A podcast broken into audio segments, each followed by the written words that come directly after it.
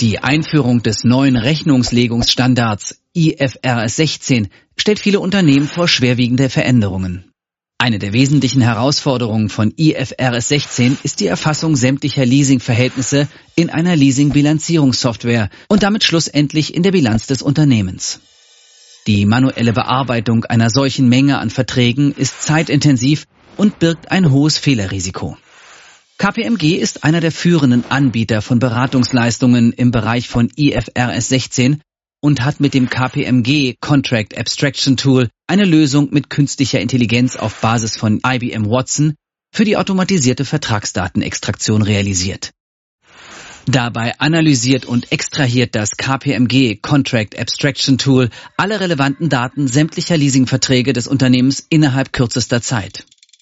Die aufbereiteten Daten stehen so direkt für eine weitere Nutzung digital zur Verfügung. Zur Qualitätssicherung werden alle Daten zusätzlich von KPMG-Experten überprüft. So haben Sie die Gewissheit, dass all Ihre Leasingvertragsdaten vollständig und richtig digital erfasst werden und Sie allen Anforderungen von IFRS 16 nachhaltig gerecht werden.